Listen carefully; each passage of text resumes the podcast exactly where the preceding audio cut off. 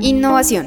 Política. Partidos políticos. Tecnología. Libertad de expresión. Jóvenes. Inclusión. Debate. Democracia. Aquí comienza un nuevo episodio de Reinventando, el podcast donde construimos nuevos modelos de política.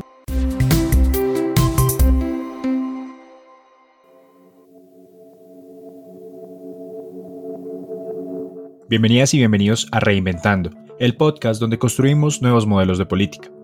Mi nombre es Diego Torres y hoy hablaremos de violencia política contra la mujer con nuestras invitadas Georgina Cárdenas Acosta, investigadora postdoctoral, doctora en antropología social, maestra en estudios de género y licenciada en sociología, y con la honorable representante de la Cámara de Representantes en Colombia, Adriana Matiz Vargas, abogada, especialista en Derecho Administrativo y Ciencias Constitucionales, especialista en Derecho Tributario y Aduanero y Magister en Gobierno Municipal.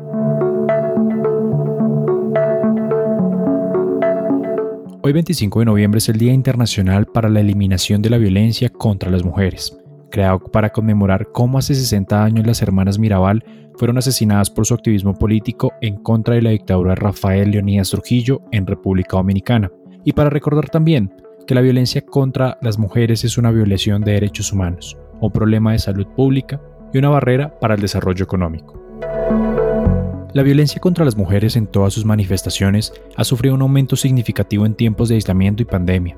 Estos hechos se han exacerbado en todo el mundo. En Latinoamérica, por ejemplo, la Organización Mundial de la Salud ve con preocupación cómo el hogar durante los periodos de aislamiento es un lugar poco seguro para ellas. La triste verdad es que una de cada tres mujeres en el mundo experimentarán violencia en sus vidas y les serán vulnerados sus derechos lo cual es inaceptable y debe detenerse.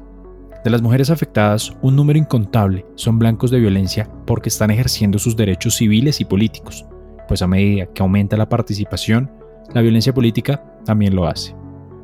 La democracia sin una participación equitativa y activa de la mitad de la población, quienes son mujeres, es imposible, y la violencia representa una amenaza directa a la capacidad de las mujeres de participar en la política de forma libre y sin temores como líderes civiles, votantes, miembros de partidos políticos, candidatas, representantes electas o funcionarias designadas.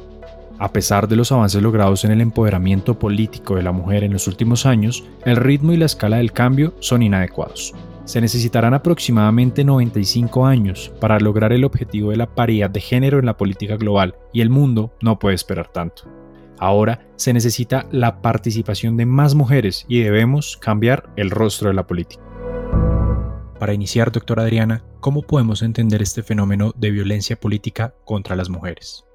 Bueno, lo primero que debo manifestar es que la violencia política contra las mujeres digamos que se puede comprender en todas aquellas acciones y omisiones que se dirigen contra una mujer, contratos despectivos o diferenciados y que tienen un impacto negativo no solamente en ella, sino también en muchas ocasiones en su familia, afectándolas directa o indirectamente y son realizados con el objeto o resultado de reducir o anular los derechos político-electorales de las mujeres, es decir, la violencia política va desde comentarios machistas, acoso, descalificación por la forma de vestir, cuestionamientos acerca de su capacidad intelectual, hasta la violencia física, sexual, secuestros y asesinatos que tienen que soportar aquellas que incursionan en la política. Yo diría que la violencia contra la mujer que, que ejerce un cargo público no se reduce simplemente a las agresiones físicas, en su mayoría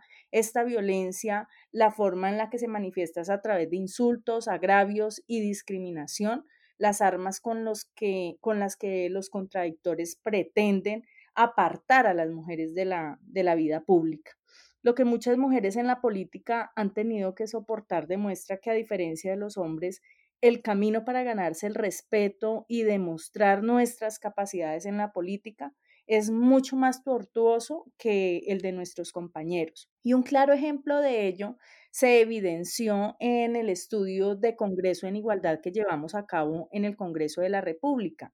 Y ese estudio arrojó como resultado lo siguiente, que el 40% de mujeres congresistas considerarán que hay estereotipos discriminatorios y peyorativos contra las mujeres que trabajan en el Congreso, que el 36% de las mujeres congresistas consideraran que las oportunidades de intervención en las plenarias y en las comisiones no eran iguales tanto para hombres como para mujeres, que el 30% de las congresistas consideraran que están en posición de desigualdad con referencia a los hombres para poder intervenir en las comisiones y por último, que el 52% de las mujeres congresistas consideraran que las condiciones de trabajo no le permiten en la gran mayoría de los casos encontrar un equilibrio entre las responsabilidades familiares y los compromisos laborales.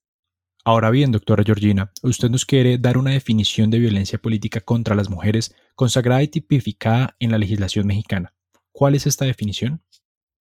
Es una definición que sin duda se recupera de la ley modelo, donde ya se hablaba de la violencia como toda acción u omisión, incluida la tolerancia, basada en elementos de género y ejercida ya sea esto en la esfera pública, en la esfera privada y que tenga por objeto o resultado limitar, anular, menoscabar el ejercicio efectivo de los derechos políticos y electorales de una o varias mujeres, el acceso pleno el, acceso al pleno ejercicio de las atribuciones inherentes a su cargo, labor o actividad, el libre desarrollo de la función pública, la toma de decisiones, la libertad de organización, así como el acceso y ejercicio de prerrogativas, ya sea en precandidaturas, candidaturas, funciones, cargos públicos del mismo tipo. Y bueno, aquí específicamente en nuestra ley se especifica que se va a entender que hay acciones o omisiones basadas en elementos de género cuando éstas sean dirigidas a una mujer por su condición de mujer y eh, además éstas les afecten desproporcionadamente o tengan un efecto diferenciado en ella. O sea que es una gran definición, pero pues me parecía necesario recuperar la que ya está en la legislación, que por supuesto podrá ser perfectible, pero como para que haya eh, una amplia difusión.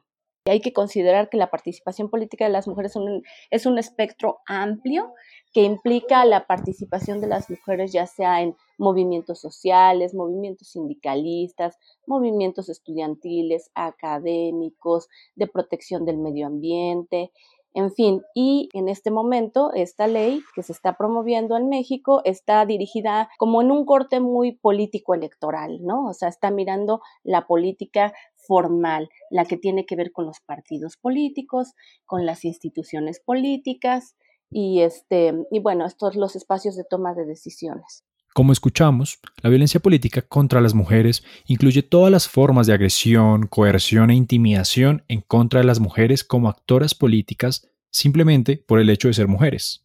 El extenso y oculto fenómeno de violencia en contra de las mujeres activas en política, como otras formas de violencia en contra de las mismas, envía un general mensaje sobre el papel que ellas ocupan en la sociedad y fundamentalmente vulnera el derecho a la dignidad. Contrario a otras formas de violencia, la electoral o la violencia política es perpetrada por opositores políticos, por sus familiares y amigos, militantes o dirigentes de su partido político, vecinos, algunos líderes religiosos e incluso las fuerzas de seguridad del Estado y la policía. ¿Este es un fenómeno específico en algunos países, regiones, culturas o instituciones? No, de ninguna manera. Eh, de ninguna manera, este, en realidad esto eh, ya nos lo han dicho las especialistas, ¿no? De diferentes países, Juliana Restrepo, Mona Lina Krug, Laura Albain y muchísimas colegas latinoamericanas que em, este tipo de violencia, incluso que ellas lo han documentado en diferentes latitudes del mundo, ¿no? Y que en realidad de lo que estamos hablando es que en todo el mundo hay una división socialmente construida, en donde hay esta división arraigada y que se perpetúa dentro del espacio público y el privado, que ha tensionado ¿no? Este, que se ha tensionado esta división con la amplia presencia y participación de las mujeres en los espacios de toma de decisiones. Entonces, lo que está sucediendo es que estas estructuras androcéntricas del poder se están simbrando y esto sucede en todas las partes del mundo, porque en todos los espacios conocidos, todas las culturas, las mujeres de alguna manera siguen estando colocadas en jerarquías en donde ellas están en minusvalía. Yo diría que este es un fenómeno global que afecta a mujeres de países, regiones, culturas e instituciones de todo el mundo. Y en ese sentido me permito traer a colación, por ejemplo, la declaración sobre la violencia y el acoso político contra las mujeres que se firmó en octubre de 2015 por la Organización de los Estados Americanos que se llevó a cabo en Perú y estableció que esta violencia contra la mujer está basada en el género y tiene como objeto resultado menoscabar o anular los derechos políticos de las mujeres. Esta violencia se produce por el hecho de ser mujer pero además por el hecho de participar en el espacio público y en el espacio político. Y esa declaración que se suscribió en, en Perú busca que los estados, incluido por supuesto Colombia, deben propender por impulsar la, la adopción cuando corresponda de normas, programas y medidas para la prevención, para la atención, pero también para la protección y erradicación de la violencia y el acoso político contra la mujer que eso permita la adecuada sanción y reparación de estos actos en los ámbitos administrativo, penal, electoral, tomando en cuenta, por supuesto, los instrumentos internacionales aplicables. En ese sentido, vemos como la violencia política contra las mujeres es una agenda global que requiere, por supuesto, un esfuerzo conjunto y del cual se han establecido compromisos para su prevención, para la atención, para la protección y para la erradicación. Cuando las mujeres no sienten la seguridad de manifestar su opinión sin temor a recibir amenazas o represalias, su participación plena e equitativa se torna imposible. La violencia contra la mujer sigue siendo un obstáculo para alcanzar la dignidad, desarrollo, paz, al igual que el respeto de los derechos humanos en mujeres y niñas. La Declaración Internacional de Naciones Unidas sobre la Eliminación de la Violencia en contra de las Mujeres, que fue emitida en 1993, manifiesta precisamente que la capacidad de las mujeres en lograr la igualdad política se ve limitada por la violencia. A las dos quisiera preguntarles cuáles son las consecuencias de la violencia política para las mujeres, la sociedad y la democracia. Pues la consecuencia para las mujeres es terrible porque lo que se está buscando es conservar, sostener estructuras del poder de los hombres, ¿no? Sostener la hegemonía masculina en la toma de las decisiones, colocándose ellos como una superioridad versus, ¿no? Las mujeres inferioridad.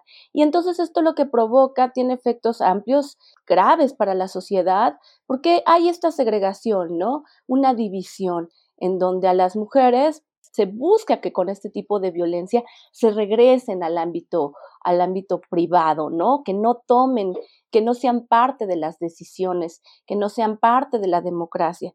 Y bueno, pues sobre la democracia, pues qué decir, ¿de qué democracia podemos hablar si se está buscando sistemáticamente a través de la violencia excluir a las mujeres, si se les está buscando negar su voz, negar la paridad, negar su presencia? Carol Bateman nos decía hace muchos años que pues esto, las mujeres nunca han sido aceptadas en calidad de miembros ciudadanos o con los mismos derechos en ninguno de los países que han sido considerados democráticos.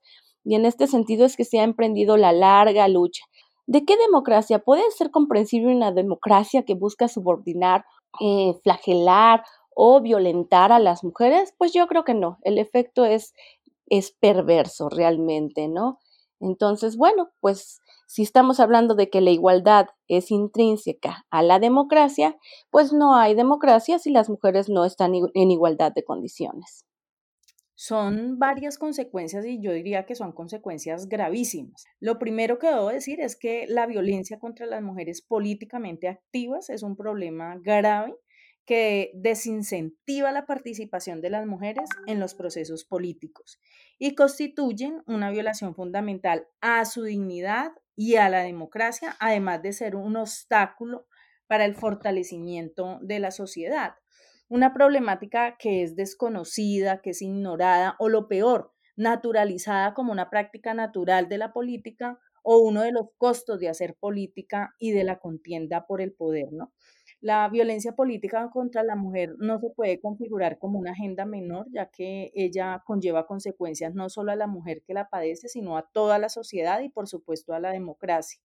Y esa violencia política contra la mujer al comprender eh, acciones que desde lo verbal hasta lo físico o desde el acoso hasta, hasta el rechazo, desde la descalificación hasta el asesinato, pueden ocasionar que menos mujeres quieran llegar al ámbito o vida pública o que las que ya pertenecemos a ese ámbito nos queramos alejar de la misma al ver tantas barreras o dificultades que se pueden presentar, dejando, digamos que con esto, una mayor brecha que la que hoy se presenta y dificultando la posibilidad de avanzar hacia la paridad, hacia esa paridad tan anhelada que, que, tenemos las mujeres y hacia una agenda política que contribuya a generar nuevos roles y prototipos de mujeres distintos de los tradicionales siendo las mujeres lideresas pues un ejemplo a seguir para unas niñas, jóvenes o adolescentes que quieran incursionar en la vida política. En ese sentido, que las mujeres se alejen de la política y la vida pública a raíz de la violencia puede conllevar a que esas nuevas generaciones de mujeres no les interese participar en, en, ese ámbito político al considerarlo una labor de los hombres o ver muchas dificultades, barreras o riesgos de acceso. Y aquí digamos que es importante expresar una frase que yo reitero mucho y que es fundamental aludir, y es que no se puede avanzar jamás hacia el desarrollo, hacia la equidad, hacia la superación de la pobreza, hacia el crecimiento económico, hacia la paz, la seguridad y la democracia por parte de ningún país sin que se garanticen los derechos de la mitad de la población que, por ejemplo, en Colombia hoy representamos las mujeres y a nivel mundial también representamos esa mitad de la población. Adicionalmente, debemos recordar que, que tener más mujeres en política, digamos que tiene un efecto multiplicador en más mujeres y en toda la sociedad y además contribuye a un aspecto fundamental y es a erradicar esos perjuicios y estereotipos, eh, a reforzar el concepto de mujer ciudadana y a, derrotar esos, esos estereotipos frente a una mujer víctima, una mujer vulnerable, una mujer dependiente económicamente. Según una investigación del Instituto Nacional Demócrata, las mujeres militantes y dirigentes de los partidos políticos tienen más probabilidades que los hombres de ser víctimas de violencia, de ser testigos de la misma contra otros y otras en su propio partido y de percibir el clima de violencia en general. Esto tiene un impacto desalentador en las ambiciones de liderazgo político de las mujeres, que a menudo las lleva a alejarse de la política, robando de los partidos y de la sociedad un recurso clave. Los países que alientan y apoyan la participación de las mujeres en pie de igualdad en el lugar de trabajo y en las urnas tienen en consecuencia niveles de vida más altos y niveles de corrupción más bajos. ¿Qué está pasando con la participación política de las mujeres en sus países y qué acciones se están tomando para tener democracias más incluyentes? Para responder esa pregunta me voy a ir un poco a la historia. Los hombres en el año 1880 adquirieron el derecho de elegir y de ser elegidos. 130 años después, las mujeres adquirimos ese derecho a través del Acto Legislativo 01 de 1954. Han pasado 66 años desde que adquirimos ese derecho y no hemos logrado tener realmente una participación efectiva en los escenarios de poder. Y digo que no hemos logrado tenerlo porque, por ejemplo, en el Congreso Después de 66 años, la participación de las mujeres tan solo llega a un 20%. De ahí que eh, este Congreso considero yo que está dando avances que si bien todavía no son los que esperábamos, no han permitido generar una sensibilización en más sectores y que hoy tengamos muchos hombres de aliados en este gran propósito, pues sin duda alguna eh, es un gran avance y sin duda alguna es la herencia que nosotras le vamos a dejar a las nuevas generaciones. Y digo que hemos venido avanzando porque, por ejemplo, con la reforma al Código Electoral se traen medidas afirmativas que llevan a que esa igualdad, em, esa igualdad nominal pase a ser una igualdad efectiva. Entonces, el hecho de que esté la garantía de la equidad de género como un principio de la función electoral, la medida que hay en torno a la mujer cuando existe igualdad de votos entre un hombre y una mujer, que permite que la mujer pueda acceder a ese cargo de elección popular, la conceptualización de violencia política que también la trae la reforma al Código Electoral que ya fue aprobado en primer debate, valga decirlo, de las comisiones conjuntas, y la más importante que logramos, la paridad en la conformación de las listas a cargo de elección popular. Y para las listas de menos de cinco curules se va a aplicar la cuota de género del 30% que hoy no se aplica cuando se trata de, de menos de cinco curules. Pero también en la Comisión Primera de la Cámara logramos la aprobación en primer debate de un proyecto de ley que es de nuestra autoría, con el que buscamos garantizar recursos para la formación, para la financiación y la participación efectiva de las mujeres en los procesos políticos. Pero además de eso, lo que buscamos es que haya un compromiso real y un compromiso verdadero de parte de los partidos políticos. Y no es que nosotras estemos diciendo que nos regalen algo, no, lo que estamos diciendo eh, es simplemente en ejercicio de la exigibilidad de los derechos humanos y de los derechos políticos. Pero además de eso, también lo hacemos porque sabemos que no es que se vaya a sesionar el poder, sabemos que para adquirir el poder hay que competir por el poder, pero lo que queremos es que definitivamente esa competencia sea en igualdad de condiciones con los hombres. El considerar que la participación política de las mujeres es una agenda menor, accesoria o poco trascendental de las reformas del régimen político electoral es desconocer la profundización de la democracia eh, que implica avanzar en la inclusión y en la representación de toda la ciudadanía, pero también en la redistribución del poder y en el empoderamiento de los sectores que tradicionalmente hemos estado excluidos de los espacios de esas tomas de decisión. Bueno, las, las acciones eh, legales son amplias. Hay que reconocer que el movimiento feminista y los movimientos de mujeres, porque no todas se asumen feministas, han tenido efectos importantes, han movido agendas. Entonces, en el caso de México, ¿qué acciones hay? Bueno, pues para empezar, hay una modificación importante en las leyes. Creo que uno de los primeros pasos, como en todo América Latina, fue primero la incorporación de las cuotas. Pero bueno, las cuotas no nos alcanzaron, no eran suficientes y posteriormente tuvimos en 2014 por primera vez la paridad para los cargos legislativos. Pero esta paridad, ¿no? Además de que algunas jurisprudencias o interpretaciones legales del Tribunal Electoral del Poder Judicial de la Federación buscaron que se ampliara, se amplió nuevamente esta, esta participación paritaria de las mujeres en una reforma que hubo en el año de 2019 que buscó que hubiera paridad en los tres poderes y en los tres niveles de gobierno. Y esta ha sido súper importante. De las más recientes es esta incorporación de la violencia política contra las mujeres en razón de género.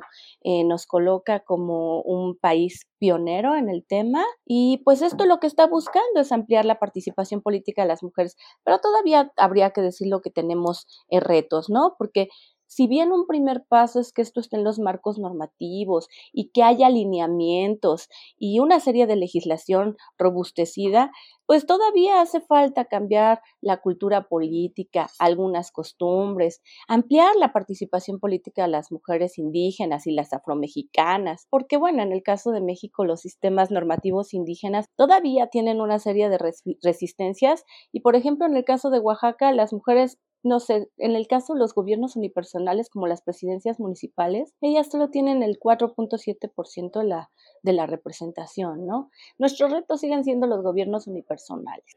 Y hay algo muy eh, novedoso, es que aprobaron algo como que se llama la 3 de 3, que es decir, que los partidos se comprometen a no registrar candidatos o candidatas en las próximas elecciones que tengan antecedentes de violencia familiar o doméstica delitos sexuales o sean personas deudoras eh, alimentarias, ¿no? O, por ejemplo, también se creó un registro nacional de personas sancionadas en materia de violencia política contra las mujeres en razón de género. Hay avances normativos muy valiosos. Creo que esto, insisto, se debe al esfuerzo amplio de feministas y de mujeres y de hombres, ¿eh? comprometidos con el empoderamiento de las mujeres, con su amplia participación, que van buscando al menos en este ámbito normativo estar diseñando estrategias que en principio buscan esto, eh, prevenir, atender cuando ya está la violencia, sancionar y también eh, reparar el daño de alguna manera. En sus programas y actividades, el Instituto Nacional Demócrata busca a las mujeres como socias y participantes plenas. Estos hechos han ayudado a guiar el trabajo del instituto para expandir las funciones de las mujeres como líderes en los partidos políticos, las legislaturas y la sociedad civil.